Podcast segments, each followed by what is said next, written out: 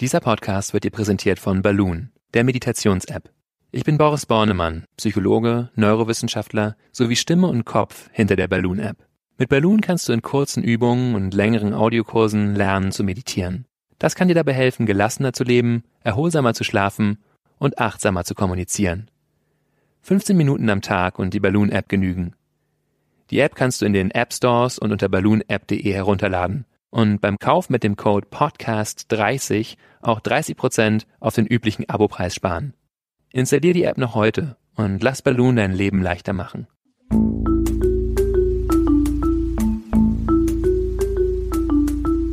Verstehen, fühlen, glücklich sein mit Sinja Schütte und Boris Bornemann.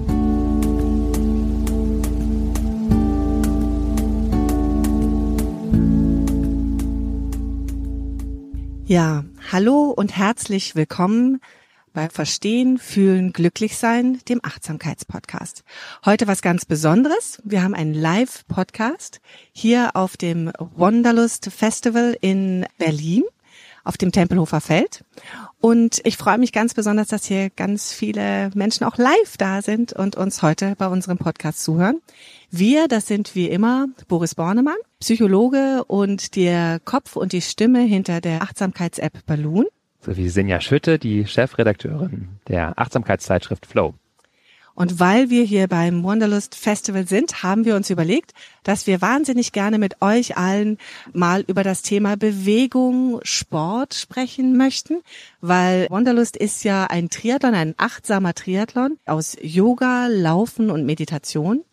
Und es ist ja auch etwas, was uns immer wieder bewegt, nämlich inwiefern tut mir Sport eigentlich gut? Inwiefern hängt Sport oder beziehungsweise was das Sport gut tut, wissen wir alle, glaube ich, ja. Aber ich frage mich schon, geht das eigentlich zusammen, Sport und Achtsamkeit? Beim Sport hat man ja auch häufig Ziele wie eine gute Figur oder Abnehmen oder sowas. Wie funktioniert Sport und Achtsamkeit zusammen? Kannst du das ein bisschen erklären? Ja, also zunächst würde ich gerne nochmal auf diesen ganz grundsätzlichen Effekt von Sport eingehen, den du jetzt so ein bisschen zur Seite gestellt hast, weil das nicht unser Kernthema ist.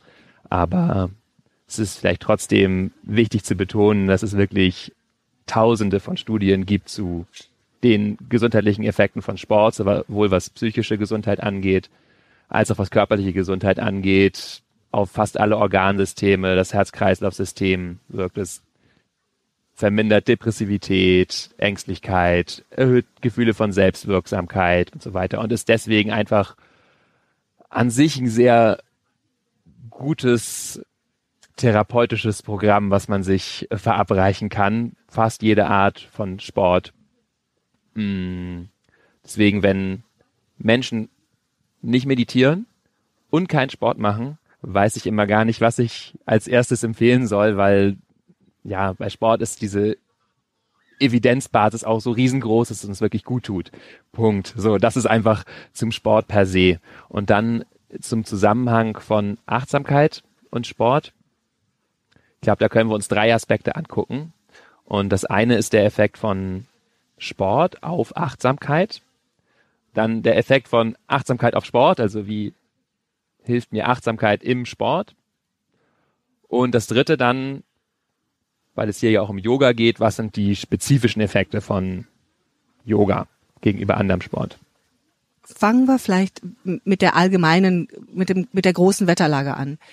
Wie wirkt denn Achtsamkeit auf den Sport? Wir haben heute Morgen, ähm, ihr seid heute Morgen hier alle ähm, um das Tempelhofer Feld gejoggt, sechs Kilometer.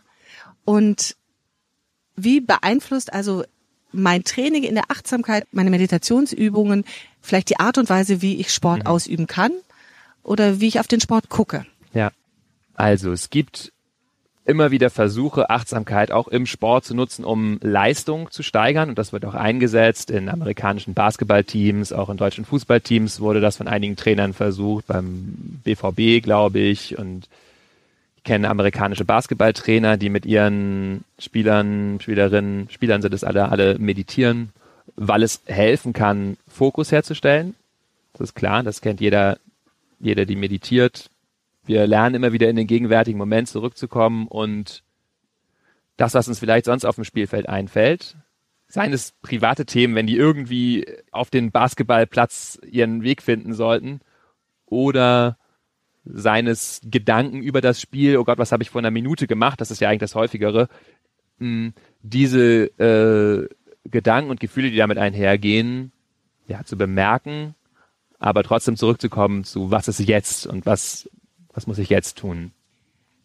Widerspricht denn nicht so ein, also der Gedanke, ich übe mich in der Meditation, um Leistung im Sport zu steigern. Ja. Widerspricht das nicht dem Achtsamkeitsgedanken? Auf eine Art ja. Ähm, und es ist tatsächlich auch so, dass die Studienlage zu dieser Richtung sozusagen Achtsamkeit zur Performance-Steigerung im Sport eher so ein bisschen schwammig ist aus meiner Sicht. Also dass es nicht so das super Tool ist, um jetzt meine Leistung in jedem Sport zu erhöhen, obwohl es viel eingesetzt wird. Aber ähm, was es eher und klarer befördert, ist der Genuss sozusagen, die Freude am Sport, ähm, insbesondere das Erleben von Flow. Ähm, Was für ein schönes Wortspiel, ja. oder? Welches Wortspiel? Ja, dass wir jetzt einen Flow erleben dass im wir Sport. Einen Flow erleben. Genau. Ähm, also zum Beispiel gibt es Studien bei französischen Rudererinnen, Nationalteam, das Leute, Personen, die achtsamer sind, eben häufiger so einen Zustand von Flow erleben. Kurz vielleicht nochmal gesagt, also ein Zustand von Aufgehen in der Tätigkeit, häufig einhergehend mit einem Verlust von Subjekt-Objekt-Differenzierung, also ein sich ganz fühlen, ganz da fühlen, ähm, also ein sehr angenehmes Erleben deswegen, weil wir aufhören, uns zu spalten in das Ich und äh, das, was ich da tue, sondern das Ganze zu einem einheitlichen Fluss wird und das ist ja. dieser Moment, wenn man das Gefühl hat, man ist eins mit der Umwelt und sich selbst. Also ich glaube, man spricht auch beim Laufen davon, vom Runners High, richtig? Also das ist so dieser Flow, in dem man da reingerät. Ja, wobei ich das differenzieren würde. Runners High ähm, ist ja was, was eintritt, nachdem ich eine sehr lange kardiovaskuläre Belastung gehabt habe. So nach einer halben Stunde werden bestimmte endogene Opiate ausgeschüttet, Endorphine, ne, ein endogenes Morphin zu sagen. Das ist was, was der Körper eben ausschüttet, um diesen Schmerz äh, auch oder die das Unangenehme ähm, quasi ja zu überdecken und zu, er checkt dann irgendwann. Normalerweise sind wir ja faul, das ist vielleicht auch ein Aspekt von äh, von Sport. Natürlich haben wir diesen inneren Schweinehund, der Körper möchte keine Energie verbrauchen und sagt erstmal, das ist anstrengend, das ist anstrengend, das ist anstrengend und irgendwann ähm, ist dann dieses unangenehme Gefühl zu sagen, checkt der Körper, jetzt sind wir halt in dieser Belastungssituation und schüttet eher Endorphine aus. Ähm, und das würde ich nochmal differenzieren wollen von dem, von dem Flow-Erleben, was sozusagen auch schon wesentlich früher eintreten kann, von der ersten Sekunde an, wo ich im Ruderboot sitze oder auf der Yogamatte bin oder wo auch immer. Und der hat eher was zu tun mit Gegenwärtigkeit. Es gibt zwei wichtige Aspekte daran, um in diesen Flow-Zustand reinzukommen. Das eine ist Gegenwärtigkeit. Dabei hilft uns natürlich Achtsamkeit wahnsinnig stark. Also die Übung darin, immer wieder in den gegenwärtigen Moment zurückzukommen, insbesondere zu Körperempfindungen. Und das zweite ist das Anspruchsniveau und den Anspruch, mit dem ich an diese Tätigkeit rangehe. Da ist es immer wichtig, um in Flow zu kommen, egal ob es beim Sport ist oder beim Schreiben oder was auch immer wir machen, sich einen Anspruch zu wählen, der für mich fordernd, aber bewältigbar ist. Klar, ne, wenn es überfordernd ist, dann struggle ich zu sehr, um in den Flow reinzukommen. Wenn es zu leicht ist, dann erlebe ich auch keinen Flow, weil ich mich quasi langweile und der Geist Gelegenheit hat, sich mit was anderem zu beschäftigen. Also wenn ich dich richtig verstehe, ist es so, dass durch mein Achtsamkeitstraining erlebe ich eigentlich mehr Spaß am Sport. Kann man das ein bisschen weiter oder ja, ein bisschen lässiger gesagt so, so, so formulieren? Ja, das kann man so lässig formulieren. Ah, das war jetzt auch schön, ja. Nein, ja schön, klar.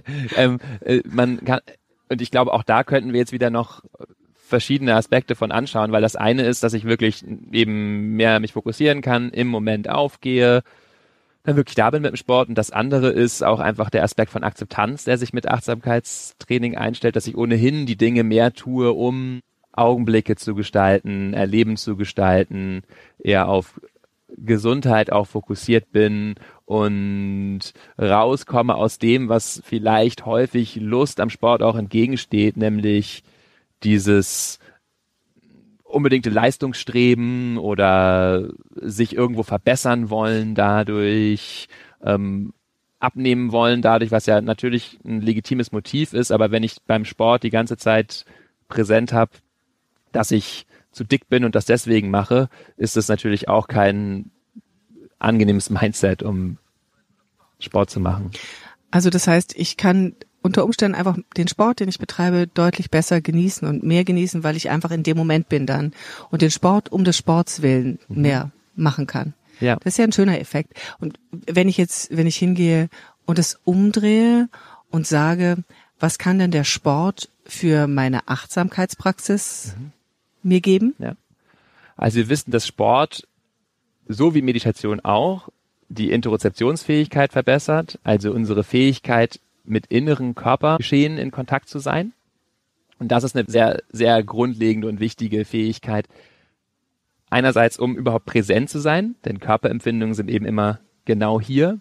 Das heißt, wenn ich in meinem Körper bin, das kennt jeder, jeder, die Yoga praktiziert, deswegen machen wir es vielleicht auch, ne, um halt dieses Gefühl von Gegenwärtigkeit zu haben, die über den Körper ganz stark kommt. Und wenn ich eben gegenwärtig bin im Körper, kann ich da auch gut wahrnehmen, wie sich Gefühle entwickeln.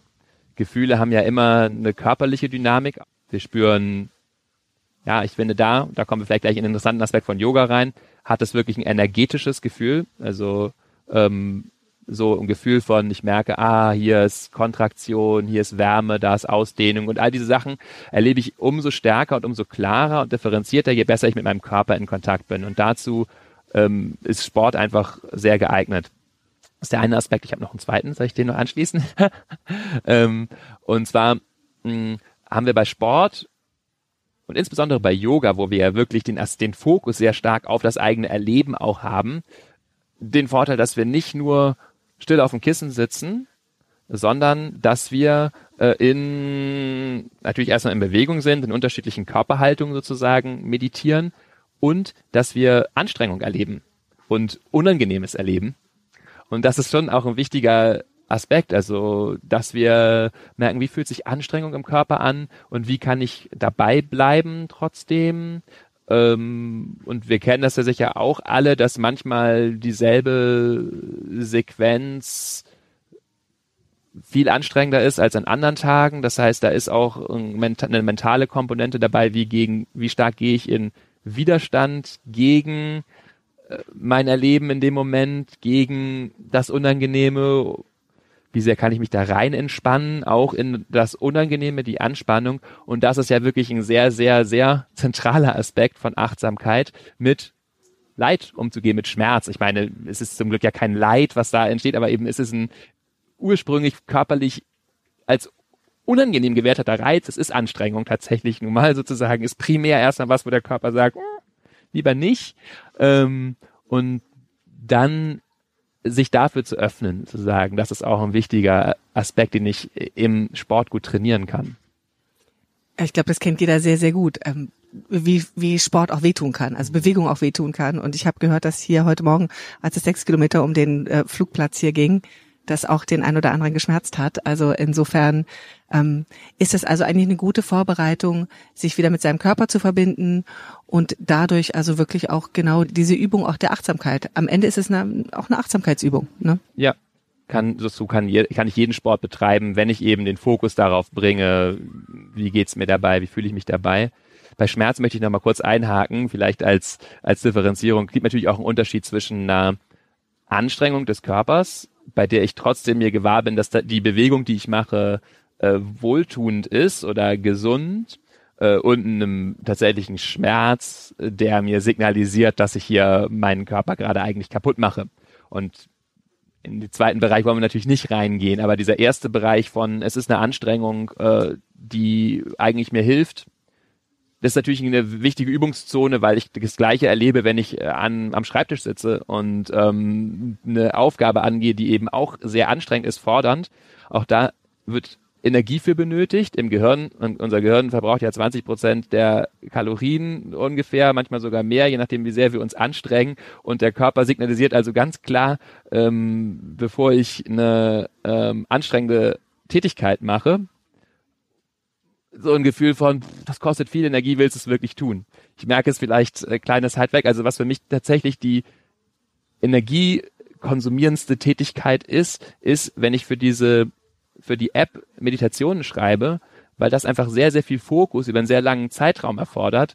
Und ähm, es gibt einen Moment der Unlust davor ähm, der wirklich, wenn ich dann da drin bin und mich da wirklich reinbegebe, auch zu einem Flow werden kann. Aber es gibt einen Moment, wo, wo mein Körper mir klar signalisiert, du wirst dich jetzt hinsetzen, ich weiß, es wird wieder zwei Stunden äh, Anstrengung sozusagen. Und mit diese, damit umzugehen. Sport ein gutes Training. Sport ein super Training. Wie ist das? Ich würde gerne noch mal auf diesen Grenzbereich kommen, den du angesprochen hast. Da, wo wir eigentlich merken, da tut uns Bewegung oder eine Anstrengung nicht mehr gut. Das ist ja das, wo dann vielleicht auch ein, ein Burnout kommen kann. Ähm, und da ist, glaube ich, auch im Sport eine gute Möglichkeit, zu diese Grenze äh, zu entdecken. Mhm. Wo wird's nicht mehr gesund für mich? Kann man das üben? Kann man da, kann man die Grenze erkennen? Gibt es da etwas, was du uns mitgeben kannst? Hm. Also was allgemeingültiges kann ich da, glaube ich, nicht mitgeben. Das muss, glaube ich, jede Person für sich selber erspüren, wo tut es mir gut. Ich glaube, bei der Arbeit gibt es da sicher wesentlich größere Gefahren, in Bereiche reinzugehen, mich zu überlasten, überfordern. Ich weiß es nicht, ob äh, Profisportler zugegen sind, bei denen kann es auch da vielleicht beim Sport manchmal zu viel werden. Ich glaube, bei uns ist es mehr, wenn wir jetzt Freizeitsportler sind, die Frage eben, tut mir der Sport überhaupt gut? Also wie sehr belastet das meine Gelenke, wie sehr, ne, also Sportarten sind unterschiedlich gut für unseren Körper und sich da klar zu sein, was, was mache ich und ähm, ist das wirklich was, was ich in einem wohlwollenden, mich aufbauenden Interesse mache oder stehen eigentlich andere Motive hinter, die mir in langer Sicht gar nicht so gut tun, weil ich nur in so einer Leistungsmühle gefangen bin. Also ich habe irgendwann Sportarten aufgehört, ich habe zwölf Jahre äh, traditionelles Taekwondo gemacht und äh, irgendwann auf einem Niveau, wo ich extrem viel präsent sein musste, da auch und zu Wettkämpfen.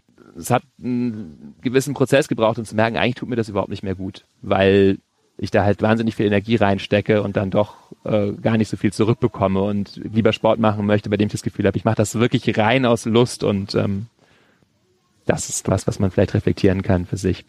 Das ist, glaube ich, ein gutes Stichwort für Yoga, ja. weil ganz viele ja Yoga wirklich einfach aus Freude machen und wahrscheinlich mhm. ihr hier auch alle.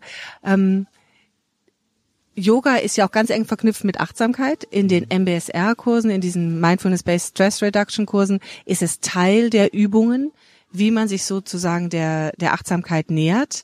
Wieso Yoga? Ähm, gibt es da einen besonderen Grund für? Ist Yoga besonders gesund? Mhm.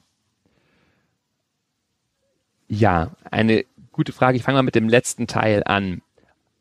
Es gibt mittlerweile viele Meta-Analysen, also Analysen über viele andere Studien, die sich sozusagen die spezifischen Gesundheitseffekte von Yoga angucken und würde nicht überraschen, dass es sehr viele breite Effekte gibt von bei depressiven oder depressiven Symptomen, ängstlichen Symptomen, ähm, Herz-Kreislauf-Erkrankungen, Menschen mit schweren Erkrankungen, die damit umgehen müssen, mit Schmerzen und so weiter. Bei all diesen Arten von Leid äh, hilft Yoga. Und die Frage ist aber immer, was ist die Vergleichsgruppe in diesen Studien? Häufig ist es ja einfach, die Leute machen nichts. Okay, klar, da hilft Yoga und zwar wirklich sehr, sehr viele Parameter. Wenn man jetzt eine aktive Kontrollgruppe hat, also das Vergleich mit anderen Arten von Sport, dann sind die spezifischen Effekte von Yoga schon, schon mal deutlich geringer. Also dann gibt es in einigen Studien zum Beispiel nur ja, noch einen Effekt aufs Cholesterin in einer Studie, die sich das Herz-Kreislauf-System anguckt. Da ist Yoga irgendwie spezifisch wirksam, warum auch immer. Das heißt, da muss man sich fragen, ist Yoga wirklich langfristig so viel besser als alles andere? Ich würde sagen, erstmal im ersten Zugang vielleicht gar nicht so stark, wenn ich vorher wenig Aktivität habe und dann mich aktiviere, kann ich auch was anderes machen. Es gibt zwei Aspekte, die Yoga dann doch, glaube ich, auf lange Sicht äh, besser machen. Und das eine ist die Achtsamkeitskomponente, dass ich äh, tatsächlich beim Sport darauf achte, was tut mir gut. Und das andere ist, es ist ja wirklich ein Gesundheitsweg. Das ist eigentlich fast der gleiche Punkt, ne? aber es ist, Yoga ist ja wirklich was, was ich mache, um ganzheitlich, also sowohl psychisch, mental, spirituell, körperlich gesund zu werden. Und ich glaube, in, was in diesen Studien eben nicht so gut rauskommt, ist, sind diese Langzeiteffekte, denn häufig sind das nur acht oder zwölf Wochen Interventionen und äh, die Langzeiteffekte von Yoga, dass ich wirklich mit meinem Körper und auch meinen Energiehaushalt irgendwie gut kennenlerne, das sind meines Erachtens Effekte, die sich erst nach Monaten, Jahren eher einstellen. Und da kommen wir auch, ich weiß nicht, ob wir da noch drauf kommen, wir haben vorher darüber geredet, natürlich in diese spannenden Aspekte rein von Chi, Prana, Lungen, Kundalini oder ne, das äh, sind sozusagen wissenschaftliche Grenzbereiche, die natürlich interessant sind. Ja, wir haben ja hier eigentlich immer einen sehr wissenschaftlich fundierten Podcast, das ist uns ja auch wichtig. Und trotzdem ist es ja auch so ein Aspekt, diese Spiritualität, die häufig reinkommt, wenn es um Yoga geht. Ähm, wie, wie bewertest du diese? Sag ich mal, Aspekte von Yoga, wenn es dann eben Prana und diese ganzen Aspekte bekommt. Ja. Ist das wichtig im Yoga für dich? Ähm, und vielleicht auch für, für die Gesundheitswirkung? Was, was, mhm. äh, wie ist da der Blick drauf? Also, im achtsamen Yoga spielt das erstmal keine Rolle, so wie es in, im MBSR, in Mindfulness-Based Stress Reduction zum Beispiel unterrichtet wird, also diesem Standard Achtsamkeitsprogramm im Westen, dazu vielleicht nochmal kurz zu sagen, das unterscheidet sich auch von so Yoga-Klassen, bei denen wir immer sehr im Außen vielleicht auch noch sind, uns vergleichen. Manchmal leider, äh, dadurch, dass wir die Augen geschlossen haben, ganz bei uns sind. Da geht's wirklich mehr um Körperwahrnehmung in so diesem klassischen achtsamen Yoga, um Selbstwahrnehmung, um die klassischen Achtsamkeitsaspekte. Was denke ich dabei, was fühle ich dabei? Und jetzt diese Aspekte, die im Yoga häufig eine Rolle spielen mit ähm, der den Energiezentren und auch Chakren so entlang der Wirbelsäule oder entlang des, ähm, des Körpers ist, äh, ich finde es einen sehr interessanten Bereich, zu dem es allerdings wenig gute Studien gibt.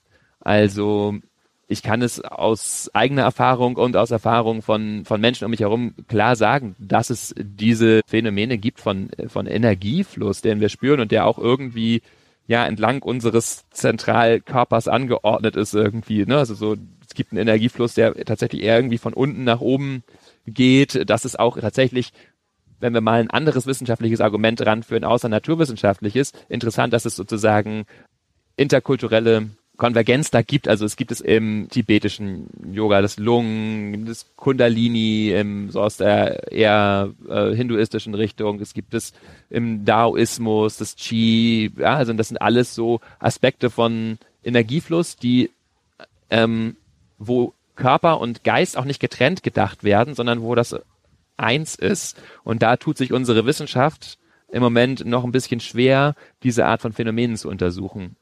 Wenn man das mal ausprobieren will, gibt es eine spezielle Meditation, die du da empfehlen kannst? Wenn man was ausprobieren möchte? Also gesagt? Also diesen Energiefluss zu spüren ähm, in diesem klassischen hinduistischen oder in mhm. diesem spirituellen Sinne. Gibt es da Yoga-Meditationen, die du, äh, wir haben schon mal über die Bergmeditation etc. Mhm. gesprochen, gibt es ja. da etwas, wo du sagst, das bietet sich an? Es gibt so ein paar einfache Tai Chi-Übungen, die das schneller fahrbar machen.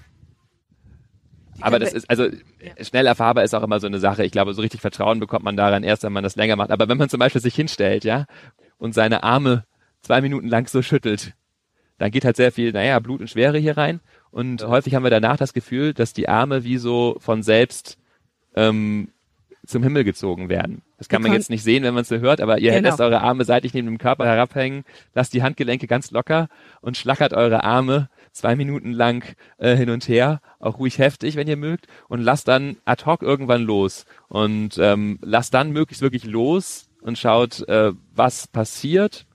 Das habe ich schon ein bisschen gesagt. Wir haben vielleicht eine gewisse Erwartung, aber wie gesagt, häufig ist die Tendenz, dass die Arme sich dann eher, äh, dass sie eher so steigen. Und das kann jetzt natürlich jeder irgendwie deuten, aber es ist eine, eine kleine Übung, mit der man sowas spürt, wie irgendwie mache ich nichts, aber in diesem Nicht-Tun, in diesem ich wieder ich mache auch in dem Sinne nicht, dass ich mich nicht widersetze.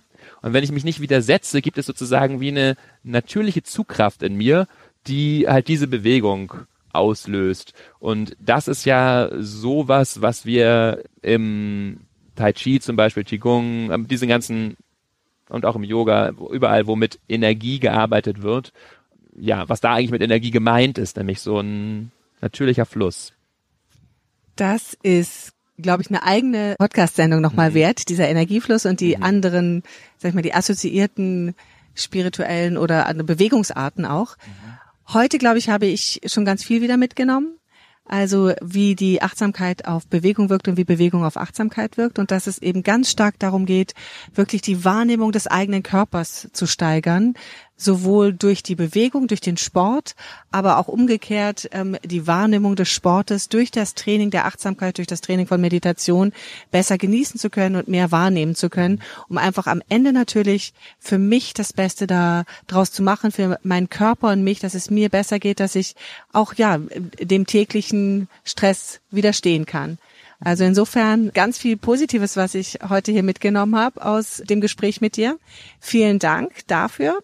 Danke dir. Wir sehen uns dann äh, oder hören uns dann in der nächsten Woche wieder. Ich sage vielen Dank fürs Zuhören. Wenn ihr unseren Podcast abonnieren möchtet, äh, geht einfach unter Verstehen, Fühlen, Glücklich sein in allen gängigen Podcast-Apps. Ähm, ihr dürft uns auch gerne bewerten und uns eure Meinung sagen und uns liken, weil dann kann dieser Podcast von noch viel mehr Menschen gehört werden und ähm, einfach auch ihnen hoffentlich ein bisschen äh, Inspiration für den Weg auf der Achtsamkeitsstraße oder auf dem Weg zur Achtsamkeit bringen. Vielen Dank, Boris. Vielen Dank euch, dass ihr alle hier wart. Und ich würde sehr gerne nochmal ähm, die Fragerunde eröffnen, wenn ihr Lust habt, noch Fragen an Boris zu stellen. Gibt es die eine oder andere Sache, die noch offen geblieben ist? Ja. Ihr hattet vorhin das Prana als Grenzerfahrung erwähnt. Könnt ihr das erläutern? Also ich, ich weiß nicht, ob ich Grenzerfahrung in den Mund genommen habe. Das war wahrscheinlich eher ich, Es gesagt hat, ist eine Grenzerfahrung. Also ich glaube, wenn man das noch nie erlebt hat, ist es vielleicht auch eine Grenzerfahrung, aber so eine Erfahrung von Energiefluss, der häufig erlebt wird, dass er von irgendwie den Steißbein hier unten, also quasi so diese Sexualenergiezentren, die Wirbelsäule hochfließt. Und äh, das ist jetzt wirklich eher was Anekdotisches, was ich äh, naja, also wenn wir Leute studieren und ins, ins Labor bringen, dann sind sie meistens nicht in diesen Zuständen, äh, die das gut untersuchbar machen würden. Aber ich habe wirklich genug Leute um mich herum erlebt, die und einschließlich mir selber, die das halt erleben, diese quasi unwillkürlichen Zuckungen, ähm, die durch den Körper gehen. Und ja, also ich glaube tatsächlich, es ist ein kleiner Schwenk, aber ich glaube, dass die beste, besten Anknüpfungspunkt, den wir da alle haben, tatsächlich Sex ist. Einfach weil auch da aus einem körperlichen, ja, es ist irgendwie was Körperliches gleichzeitig und es ist aber sehr stark auch emotional und mental verknüpft. Irgendwie fließt da Energie. Wir kommen in so einen, in so einen Zustand rein, in so einen rauschhaften Zustand, auch Flow-Zustand, in dem quasi die nächste Handlung sich wie natürlich ergibt. Das ist eine ähnliche Erfahrung, wie wir sie, wenn wir durch Meditation uns, uns eintun oder durch Yoga eben auch in anderen Bereichen erfahren können, ne? dass sich so ein natürlicher Fluss ergibt. Das ist ein, im Taoismus heißt es Wu Wei, also tun und nicht tun gleichzeitig ergibt, sozusagen ein, ähm, ich weiß, ich tu das, ich leiste dem keinen Widerstand, es ist ein Fluss, ich bin wie so, ich bin ganz einverstanden mit dem, was geschieht und ich muss aber keine Energie dafür aufbringen, ich fließe irgendwie so mit. Na? Hattest du noch, hatte deine Frage sonst noch einen anderen Hintergrund? Oder das, das, das erstmal anreichend? Ach so, mh. Prana, okay. Vielleicht nochmal ganz kurz, also Prana ähm, wird auch mit Atem einfach häufig übersetzt oder Lebenskraft, Lebensenergie und äh, dafür gibt es in anderen Traditionen, also Prana ist eher im, im Yoga, im Hinduismus, es gibt aber auch, im Hinduismus gibt es wiederum noch andere Energien, von Kundalini nochmal ein bisschen unterschieden. Im tibetischen Buddhismus heißt das Lung, im Tai Chi heißt was ähnliches auch Chi, also es gibt irgendwie in allen diesen fernöstlichen Schulen so eine Lehre von Energie, die fließt und sich bewegt. Das ist auch schön. Vielen Dank, dass ihr hier wart und euch noch einen schönen restlichen Tag und ähm, ja, ganz viel gute Energie, die ihr mit nach Hause nehmt, hoffentlich. Vielen danke Dank, fürs Zuhören und äh, danke dir, Genau. Senja. Und danke auch da draußen fürs Zuhören und tschüss. Wunderbar.